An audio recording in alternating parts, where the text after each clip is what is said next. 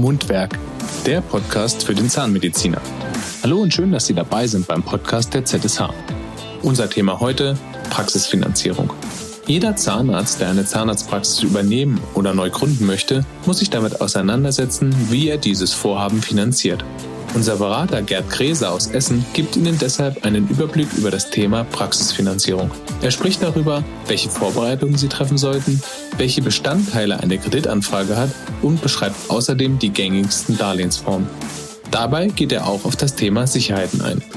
Los geht's! Warum müssen wir uns überhaupt mit einer Praxisfinanzierung beschäftigen? Hm, da gibt's doch vielleicht auch Leute, die das Geld haben, die Praxis einfach zu bezahlen. Können wir uns mal überlegen. Vielleicht gibt's welche oder die Eltern haben das Geld. Oder die Frage, was hätten, was würden wir eigentlich machen, wenn wir angenommen, die Praxis, die Sie kaufen oder neu gründen wollen, würde, sagen wir mal, 400.000 Euro kosten. Sie hätten 400.000 Euro vom Opa geschenkt bekommen, haben Sie zufällig an der Börse verdient oder Ihre Eltern haben die oder Sie haben sie einfach. Bezahlen Sie die Praxis bar oder machen Sie eine Finanzierung? Über diese Frage wird oft viel zu schnell drüber hinweggegangen. Was wird immer automatisch in allen möglichen Vorträgen, die ich so in meinem Leben schon gehört habe zu dem Thema, sofort von Praxisfinanzierung gesprochen. Deswegen möchte ich das einmal kurz erklären. Es hat tatsächlich eine Logik zu sagen, selbst wenn ich das Geld hätte, die Praxis zu bezahlen, behalte ich mein Geld, leg das irgendwie geschickt privat an oder mach was anderes damit oder entschulde mein Haus, in dem ich wohne damit und nehme trotzdem für die Praxis ein Darlehen auf. Die Begründung dazu ist vielleicht ein bisschen kompliziert. Sie hat was mit dem deutschen Steuerrecht zu tun, mit der Tatsache, dass ich zum Beispiel bei einer Finanzierung einer Praxis, also da habe ich ja eine Gewinnerzielungsabsicht steuerlich gesehen. Ich möchte mit dieser Praxis ja Geld verdienen. Da erlaubt mir das deutsche Steuerrecht und dann am Ende dann das Finanzamt, dass ich zum Beispiel die Kreditzinsen von diesen Darlehen steuerlich geltend machen kann. Und dann gibt es andere Darlehen, also beispielsweise private Darlehen an erster Stelle, zum Beispiel das selbstgenutzte Einfamilienhaus oder die eigene genutzte Eigentumswohnung. Da kann ich diese Zinsen steuerlich nicht geltend machen. Und da sagt man sich also auf jeden Fall Eigenkapital, wenn dann eher für solche Dinge, wo ich die Zinsen nicht steuerlich geltend machen kann, statt für eine Praxisfinanzierung.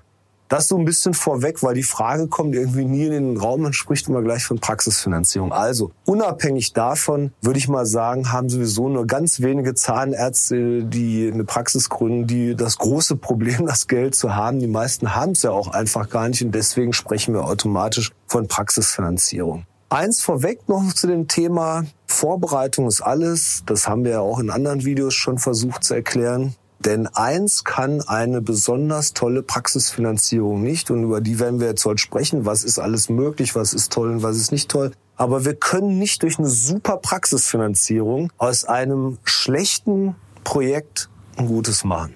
Das kriegen wir nicht hin. Also wenn das, was Sie vorhaben, schlechter Standort, schlechte Praxis, weiß ich nicht, schlechte Kennzahlen und und und. Wenn das alles negativ ist, dann können wir nicht, weil wir jetzt die Finanzierung so toll machen, wird das daraus jetzt ein tolles Projekt. Das geht einfach nicht. Warum? Weil der Einfluss der Finanzierung auf das Gesamte tatsächlich viel zu gering ist wie nachzulesen in einschlägigen Statistikbüchern wie die Kassenzahlenärztliche Vereinigung, Bundesvereinigung, sie ist ja publiziert, Finanzierungskosten an den Gesamtkosten einer Zahnarztpraxis irgendwo bei 1,5 Prozent.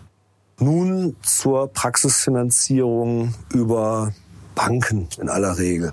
Hier ist vor allen Dingen Folgendes wichtig. Eine super Vorbereitung und zwar eine Vorbereitung, die lange vor dem Bankgespräch stattfindet, Entweder Sie machen das selber oder Sie machen das mit Ihrem Finanzberater zusammen. Es sollten alle Unterlagen vollständig vorliegen. Es sollte alles geprüft und gecheckt worden sein rund um dieses Praxisprojekt, was Sie machen. Standortanalysen, Praxisbewertungen, Zahlenbereinigung des Abgebers, alle, alle, alle möglichen Faktoren, die uns sozusagen Licht in das Dunkel dieses Projekts reinbringen. Am Ende auch eine super gute Liquiditätsplanung nach Übernahme das alles muss sozusagen vorher schon mal stattfinden. Warum ist das so wichtig? Also es ist erstmal wichtig für einen selbst. Man muss ja selber mal sagen, was habe ich denn da vor und will ich das machen oder nicht? Also kann ich ja durch möglichst viele Informationen im Vorfeld mir die Frage schon mal selbst beantworten. Aber wir müssen ja auch jemand anders überzeugen, nämlich einen Banker, der das Geld nachher in Form eines Darlehens gibt.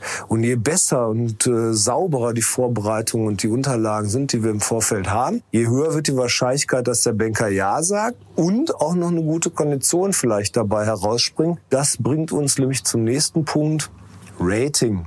Also, Rating heißt so viel wie vereinfacht gesagt, es kann nicht jeder den gleichen Zinssatz kriegen. Sagen wir mal als Beispiel zwei Leute würden zwei identische Praxen kaufen. Der eine rechts, der andere links, zufälligerweise gleich teuer, ähnlich ausgestattet, ähnlicher Umsatz und und und. Und der eine hat eine sehr negative Finanzhistorie, hat dauernd immer sein Konto überzogen, schleppt irgendwelche alten Privatkredite mit sich rum und und und. Und der andere äh, war sparsam, hat, ist unauffällig, hat vielleicht sogar ein bisschen Guthaben angespart. Dann fließen auch solche persönlichen Informationen von dem einen wie von dem anderen in das Rating der Bank ein und ähm, verbessern oder verschlechtern dann sozusagen die Zinsen, die man bekommen kann. Bei den öffentlichen Mitteln äh, gibt es da auch zum Beispiel ein ganz klares System nach Buchstaben A bis, ich glaube, F oder so, wo dann A die günstigste Kondition ist und dann wird's mit B, C, D und so weiter immer teurer. Und ein Punkt ist natürlich auch, wie vollständiger, sauberer die Vorbereitung ist, bevor man das Ganze zur Bank gibt, je besser wirkt sich das auf das Rating und je besser dann eben auch entsprechend auf die Zinsen aus und wahrscheinlich auch alles andere, die sie bekommen werden. Bevor wir also zur Bank gehen, klären wir auf jeden Fall mehrere Punkte. Wir klären mal alle Summen und wir klären die Zeitpunkte. Da erlebe ich auch immer wieder Zahnärzte, wo das Thema Finanzierung so abläuft. Ja, ich glaube, ich brauche irgendwie 380.000 Euro so in der zweiten Jahreshälfte. Daraus lässt sich keine Kreditanfrage machen. Eine Kreditanfrage ist immer was Präzises.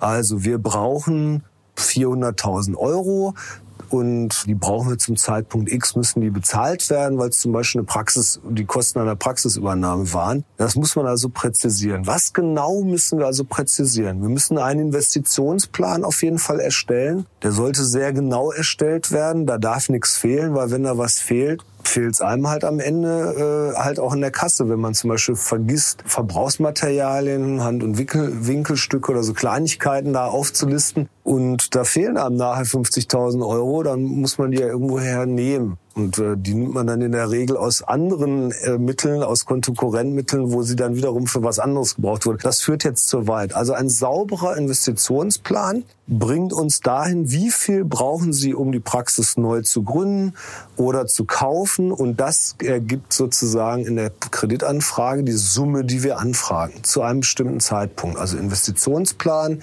gleich langfristiges Darlehen gleich, das wird angefragt und das haben wir dann irgendwann sozusagen als Kreditvertrag vorliegen. Was müssen wir noch im Vorfeld bedenken? Wir müssen auch überlegen, was braucht die Praxis so an Betriebsmittelkredit, Kontokorrent. Das haben wir auch an anderer Stelle schon mal genauer erklärt in einem unserer Videos. Aber auch das muss mittels Liquiditätsplanung, muss dieser Kontokorrent schon ein bisschen äh, berechnet werden. Also das ist auch nicht mit Pauschalen zu regeln. Das muss man schon für jeden Fall einzeln rechnen und auch entsprechend vielleicht noch ein bisschen bisschen Luft oder Reserve mit einplanen, so dass man auch hier zu einer klaren Anfrage kommt bei der Bank. Ich brauche für die Praxis ich sage jetzt einfach mal 130.000 Euro Betriebsmittelkredit oder Kontokorrentkredit, ebenfalls ab Zeitpunkt XY, wenn ich die Praxis übernehme. Dritter Punkt, der wird oft so gar nicht dran gedacht, oft vergessen. Häufig wird ja die Praxis gemietet. Wir werden übrigens auch demnächst mal ein Video dazu bringen, äh, Praxis mieten oder kaufen. Aber wir gehen jetzt heute mal davon aus, die meisten mieten ja die Praxisräume. Und wenn wir die Praxisräume mieten, haben wir einen Vermieter, der will in der Regel eine Mietbürgschaft haben. Die Mietbürgschaft ist typischerweise drei Monatsmieten. Das kann je nach Praxisgröße schon ja, vielleicht sechs, vielleicht neun, vielleicht 12.000 Euro sein, die Sie dann bei dem Vermieter hinterlegen müssen. Und hier stellt sich die Frage, wie? Wollen Sie das Geld auf ein, beispielsweise in Bar hinterlegen? Wollen Sie es auf ein Sparbuch einzahlen, das Sparbuch beim Vermieter hinterlegen? Das alles wiederum heißt Kapitalbindung, also ist der einfachere Weg, auch diese Mietbürgschaft bei der Praxisfinanzierung über die Bank anzufragen, die eine Mietbürgschaftsurkunde ausstellt. Sie müssen kein Eigenkapital einsetzen, sondern zahlen das sozusagen über eine geringe jährliche Gebühr an die Bank. Also das sind so mal mindestens die drei Komponenten, die wir im Vorfeld der Praxisfinanzierung klären und die dann Teil der Kreditanfrage werden. Und jetzt wird es zugegebenermaßen wahrscheinlich ein bisschen schwierig für ein Video und ein bisschen unübersichtlich. Aber keine Angst, das ist wirklich nicht so kompliziert. Und ich glaube auch nachher in, in einem persönlichen Gespräch mit Beratern vor der Praxisfinanzierung sehr leicht erklärbar und auch nachrechenbar. Weil wir haben jetzt Folgendes. Wenn wir diese ganzen Summen und die Zeitpunkte festgelegt haben mittels den Investitionsplänen und Liquiditätsplanungen, dann geht es ja noch um die Frage, welche Darlehensform wollen wir nehmen und woher, aus welcher Quelle soll das Geld stammen. Und da haben wir jetzt sozusagen folgende Optionen. Also Darlehensformen, ohne jetzt vielleicht auf irgendwelche exotischen Dinge einzugehen. Es gibt drei gängige Darlehensformen. Das eine ist das Annuitätendarlehen. Das andere wäre ein lineares Tilgungsdarlehen und das dritte wäre ein endfälliges Darlehen. Das steht zum Beispiel grundsätzlich erstmal als Darlehensform zur Verfügung und das noch kombiniert mit der Fragestellung, woher kommt das Geld das für die langfristige Praxisfinanzierung? Mal abgesehen davon, dass es vielleicht von privaten Geldgebern kommen könnte, aber davon sprechen wir jetzt heute nicht. Wir sprechen heute von Bankfinanzierung. Dann kann das Geld sein, was von der Bank selber bereitgestellt wird oder es kann Geld sein, was von sogenannten öffentlichen Mitteln kommt. Also das wäre die Kreditanstalt für Wiederaufbau Aufbau KfW oder Landesbanken der einzelnen Bundesländer, beispielsweise für Nordrhein-Westfalen die NRW-Bank und jedes andere Bundesland hat sowas auch. So, wenn wir das jetzt mal überlegen, drei Darlehensformen, zwei Quellen, wo die Mittel herkommen können, zwei mal drei, also haben wir irgendwo sechs verschiedene Kombinationsmöglichkeiten, wie wir das machen können. Und es geht sogar noch mehr, weil wir dürfen das auch noch mischen. Also wir könnten jetzt zum Beispiel sagen, wir möchten gerne Annuitätendarlehen von der KfW für die Hälfte des Praxisdarlehens haben und wir möchten die andere Hälfte als lineares Tilgungsdarlehen, als Bankdarlehen. Also sowas geht auch noch. Unendlich viele Möglichkeiten. Sie merken also, das wird nicht erklärbar werden in einem Video. Das ist ein ganz klares Beratungsthema. Dafür gibt's auch Beratungs, ja nicht nur Tools, sondern auch Finanzierungsvergleichrechner, wo man dann eben nachrechnen kann, was ist das günstigste. Trotzdem sollten Sie grob verstehen, was was ist und was was bedeutet. Annuitätendarlehen in kurzer Form ist eine, ja sagen wir es mal, im Grunde genommen eine Erfindung, die so, würde ich mal sagen, für den klassischen Häuslebauer oder derjenige, der aus der Miete ins Eigentum wechseln will, erfunden wurde. Weil was haben wir da für eine Situation? Wir haben wahrscheinlich, sagen wir mal, einen typischen Angestellten mit Mitarbeiter, mit Ehefrau, die auch arbeitet und zwei Kinder und ein gewissen Einkommen pro Monat. Und die wollen jetzt von der Miete ins Eigentum ziehen. Da brauchen die ja wahrscheinlich sowas Mietähnliches, eine immer gleiche Belastung Belastung für ihr neues Hausdarlehen. Ja? Und äh, so wie die vorher immer 800 Euro Miete hatten, brauchen die jetzt 890 Euro Zins und Tilgung und zwar jeden Monat ohne Wenn und Aber. Und das liefert das Annuitätendarlehen eigentlich wunderbar, bildet diesen Fall ab. Wir haben nämlich jeden Monat immer die gleiche Belastung und diese Belastung setzt sich zusammen aus Zins und Tilgung und ist aber immer gleich hoch. Ich bewerte hier nicht ob das jetzt gut oder schlecht ist für die Praxisfinanzierung, das glaube ich wäre dann schon eher ein Thema fürs persönliche Gespräch. Grundsätzlich steht das aber zur Verfügung. Das lineare Tilgungsdarlehen erkläre ich immer gerne so. Das ist die zweite Möglichkeit. Eigentlich die klassische Art und Weise, wie sich Kinder untereinander Geld leihen. Wenn ich jetzt hier hinten mal den Kameramann Sascha nehme und ich sage, würde dem jetzt 10 Euro geben, dann würde ich mit dem jetzt vereinbaren, dass ich sage, Sascha, äh, pass auf, wir vereinbaren eine lineare Rückzahlung, du gibst mir jeden Monat einen Euro zurück und dann hat er das nach zehn Monaten zurückbezahlt. Das heißt, diese Funktion, so würden sich Kinder wahrscheinlich Darlehen untereinander vereinbaren. Die gibt's aber auch im echten Leben. Also man nimmt die Darlehenssumme, teilt sie durch die Laufzeit und daraus ergibt sich eine jährlich oder monatlich immer gleich hohe Rückzahlung und die Zinsen werden auf die Restschuld berechnet. So in etwa funktioniert das lineare Darlehen und ähm, Als wenn das nicht genug wäre, kommt jetzt noch das endfällige Darlehen dazu, was einfach beschrieben wie folgt funktioniert.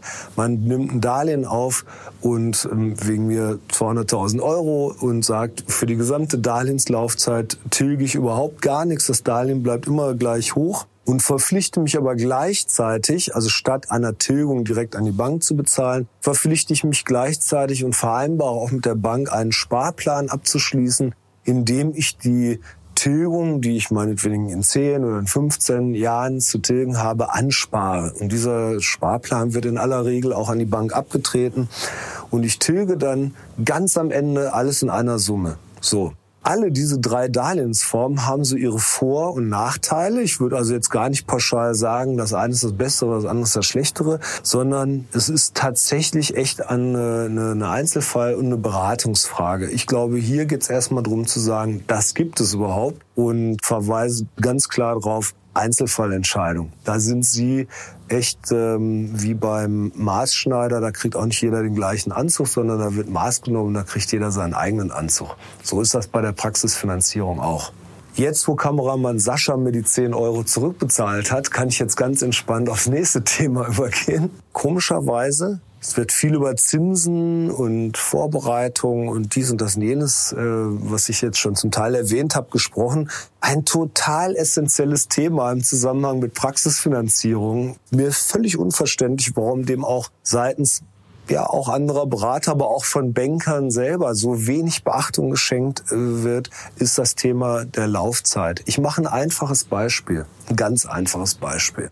Stellen Sie sich vor, Sie kaufen einen Fernseher beim Mediamarkt und nehmen so eine, habe ich Mediamarkt gesagt, oder bei Saturn oder Karstadt oder Quelle oder egal. Also auf jeden Fall, Sie kaufen sich einen Fernseher und es gibt da so eine 0% Finanzierung, 60 Monate. Sie sagen, boah, Spitze mache ich. So, 60 Monate sind fünf Jahre.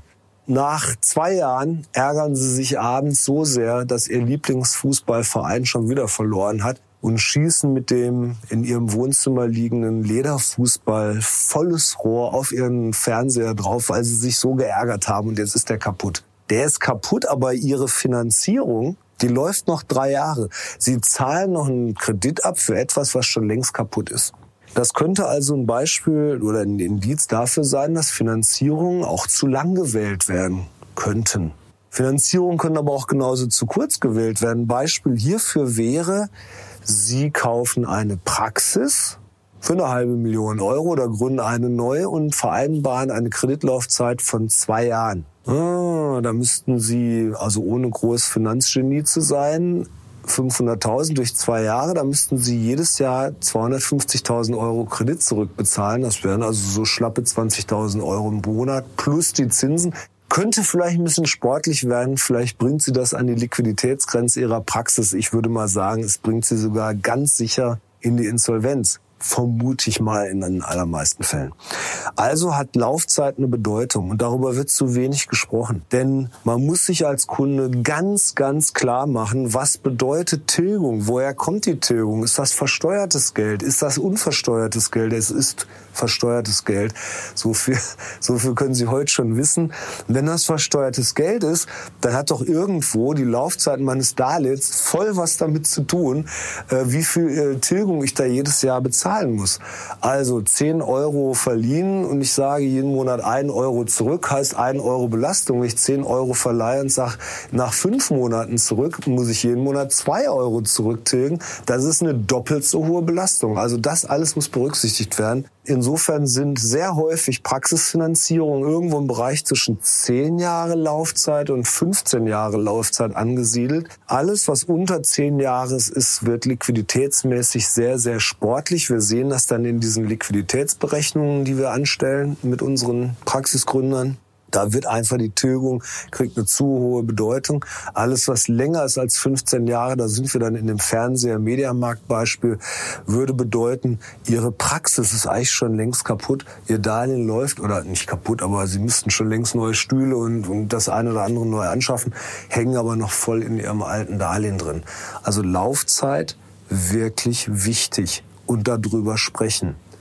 Und da möchte ich eine Sache sagen, die irgendwie eine Zeit lang super populär war. Ich glaube im Moment vielleicht nicht mehr. Wir haben noch nicht erklärt, dass Bankdarlehen ein bisschen teurer sind als diese öffentlichen Mittel, die ich vorhin erklärt habe. Und deswegen gibt es viele Praxisgründer, die sagen schon, ja, ich möchte gerne öffentliche Mittel haben. Da ist auch überhaupt nichts gegen einzuwenden. Da gibt's aber dann zum Beispiel so Programme, die hören sich erstmal total clever an. Das nennt sich dann KfW 1028. Was heißt das? Zehn Jahre Laufzeit. Hm, okay, hatte ich eben gesagt, zehn Jahre könnte ja irgendwie noch passen. Zwei, ja, 10282 heißt zwei Jahre tilgungsfrei ist sowas wie, ey, super geil, zwei Jahre muss ich erstmal nichts tilgen, ist ja spitze. In einem anderen Video haben wir, glaube ich, erklärt, was so im dritten Jahr alles auf sie zukommt. Also von Steuernachzahlungen bis alle möglichen Dinge. Und dann setzt auch genau die Tilgung dann von ihrem Darlehen ein. Aber das Schlimmste ist die 8 in dem Programm 1028. 8 heißt nämlich, dass sie dann in den, ihren gesamten Kreditbetrag des Darlehens in acht Jahren tilgen müssen. Das bedeutet, wenn es 500.000, 500.000 durch 8, das ist eine echt, echt heftige Tilgungssumme. Und solche Dinge muss man vorher überlegen. Nicht blind auf irgendwelche Varianten springen. Ich will auch keine Werbung für oder gegen öffentliche oder nicht öffentliche Mittel, sondern einfach nur die Sinne schärfen dafür, dass das alles eine Rolle spielt, dass man da überlegen muss und nicht nachher irgendwelche Dinge ausbaden zu müssen, die sie garantiert zum Zeitpunkt der Kreditvertragsunterschrift so alle noch nicht vorher wissen, wenn man, wenn sie sie nicht richtig erklärt bekommen. Dann äh, so gegen Ende, was, was ist vielleicht noch wichtig? Also immer wieder taucht die Frage auf, soll ich eigentlich Kontokorrentdarlehen nehmen oder sie durch Kontokorrent ersetzende Darlehen, auch zum Beispiel der öffentlichen Mittel, soll ich lieber die nehmen? Ja, da gibt's viel für und wieder. Also ein Kontokorrent würde ich sagen, brauchen Sie sowieso immer. Ja? Er ist natürlich sehr teuer. Das ist das teuerste Darlehen. Da liegen wir ja von den Zinsen. Selbst in so Niedrigzinsphasen wie in den letzten zehn Jahren kostet dann so Kontokorrentkredit trotzdem fünf, sechs, Prozent irgendwo so um den Dreh. Wenn sie Glück haben, vielleicht vier, aber auch eher selten. Und dann gibt es die Alternative, sozusagen das Ganze über die äh, Kreditanstalt für Wiederaufbau, also von, der, von den öffentlichen Mitteln, so ähnliche analoge Kredite zu kriegen. Da möchte ich jetzt auch nur so viel sagen, da muss man sich auch wohl überlegen, äh, macht das eine oder das andere Sinn oder mische ich es vielleicht? Dass man so ein bisschen Kontokorrentmittel nimmt und ein bisschen von diesen Betriebsmittel der öffentlichen Hand, weil letzteres, die öffentlichen Betriebsmittel haben den Nachteil, sie Zinsen fallen auf jeden Fall an und ähm, also bei Kontokorrent wird ja nur der Zins berechnet auf das in Anspruch genommene, also meinetwegen 100.000 Kontokorrent. Sie haben aber nur 50.000 in Anspruch genommen. Dann wird auch nur auf 50.000 Euro der Zinssatz berechnet. Das ist bei diesen äh, öffentlichen Darlehen ähm, teilweise ein bisschen anders. Da werden sie auf jeden Fall mit Zinsen belastet. Und noch an, noch was an ist da wichtig. Da ist die Rückzahlung auch auf jeden Fall von vornherein definiert. Also meinetwegen Rückzahlung, dann ein Jahr tilgungsfrei und dann vier Jahren zurückzahlen oder sowas in der Art. Und das kann natürlich dann auch wieder die Liquidität einer Praxis, äh, je nachdem wie die anläuft, äh, auch nicht so besonders günstig beeinflussen.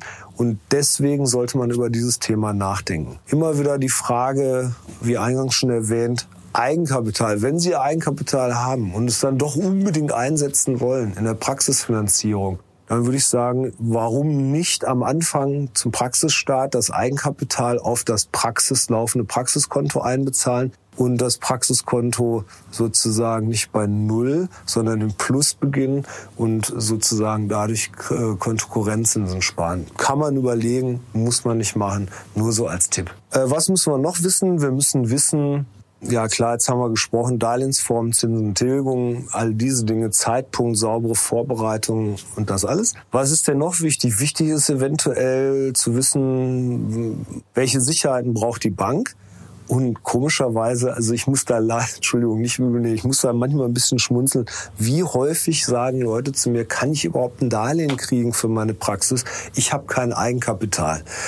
Also da ganz klare Ansage, es gibt Banken im Markt, die verstehen, dass die verstehen auch etwas von ihnen als Zahnärzte, die verstehen ihr Geschäft, die wissen, dass sie in der Regel jung sind und woher auch Eigenkapital haben sollen. Und die finanzieren ihnen auch eine Praxis ganz ohne Eigenkapital. Und zwar auch teilweise echt große Summen. Sechs, siebenstellig, geht alles auch ohne Eigenkapital. Trotzdem gibt es Sicherheiten. Welche Sicherheiten können Sie denn nun bei so einer Finanzierung geben, wenn Sie doch gar nichts haben? Ja, das sind Sicherheiten, die wir sozusagen mit dem Praxiserwerb oder der Praxisneugründung sozusagen schaffen müssen. Das eine ist eine Todesfallabsicherung für den, für den Praxiskredit. Das machen wir in der Regel über eine Risikolebensversicherung, die im Todesfall die genau in Höhe der Darlehenssumme äh, auszahlt und begünstigt oder beziehungsweise die Auszahlung an die Bank abgetreten ist, so dass die, falls sie während der Darlehenslaufzeit sterben sollten, ihr Darlehen zurückbezahlt bekommt aus der Risikolebensversicherung. Also sprich, das ist eine Sicherheit, die sie gegen relativ kleines Geld, weil sowas ist nicht sehr teuer, schaffen können. Eine zweite Sicherheit ist die sogenannte Raumsicherungsübereignung. Das heißt, sie kaufen eine Praxis oder gründen eine neue Praxis. In dieser Praxis befinden sich ja alle ihre Geräte und Möblierung und und und.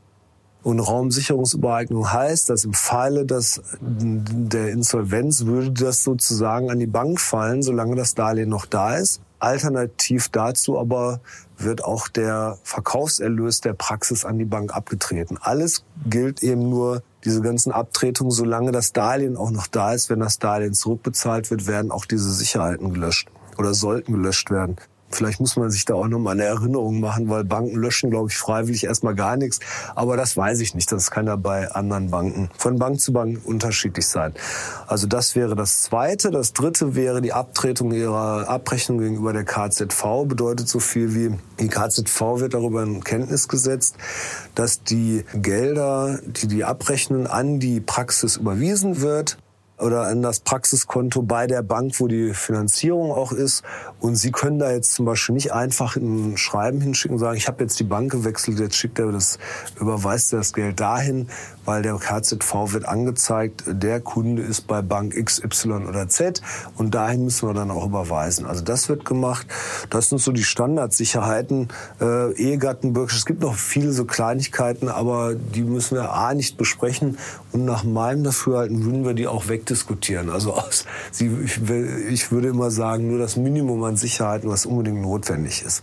Damit kommen wir eigentlich zu der letzten Frage nach dieser, nachdem wir alles, was ich jetzt erzählt habe, geklärt haben, versucht haben zu klären. Also wir wissen, wie wir finanzieren wollen, wann wir finanzieren. Wir haben all diese Details geklärt. Jetzt kommt ja irgendwann noch mal der Moment und mit welcher Bank wollen wir denn jetzt sprechen? Tja, ohne Namensnennung, aber da gibt es tatsächlich nicht hunderte von Instituten in Deutschland, äh, mit denen man sowas kompetent besprechen kann.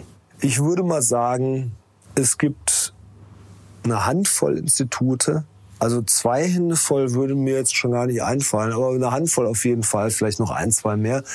Banken, die überhaupt wissen, was wir sozusagen von denen wollen.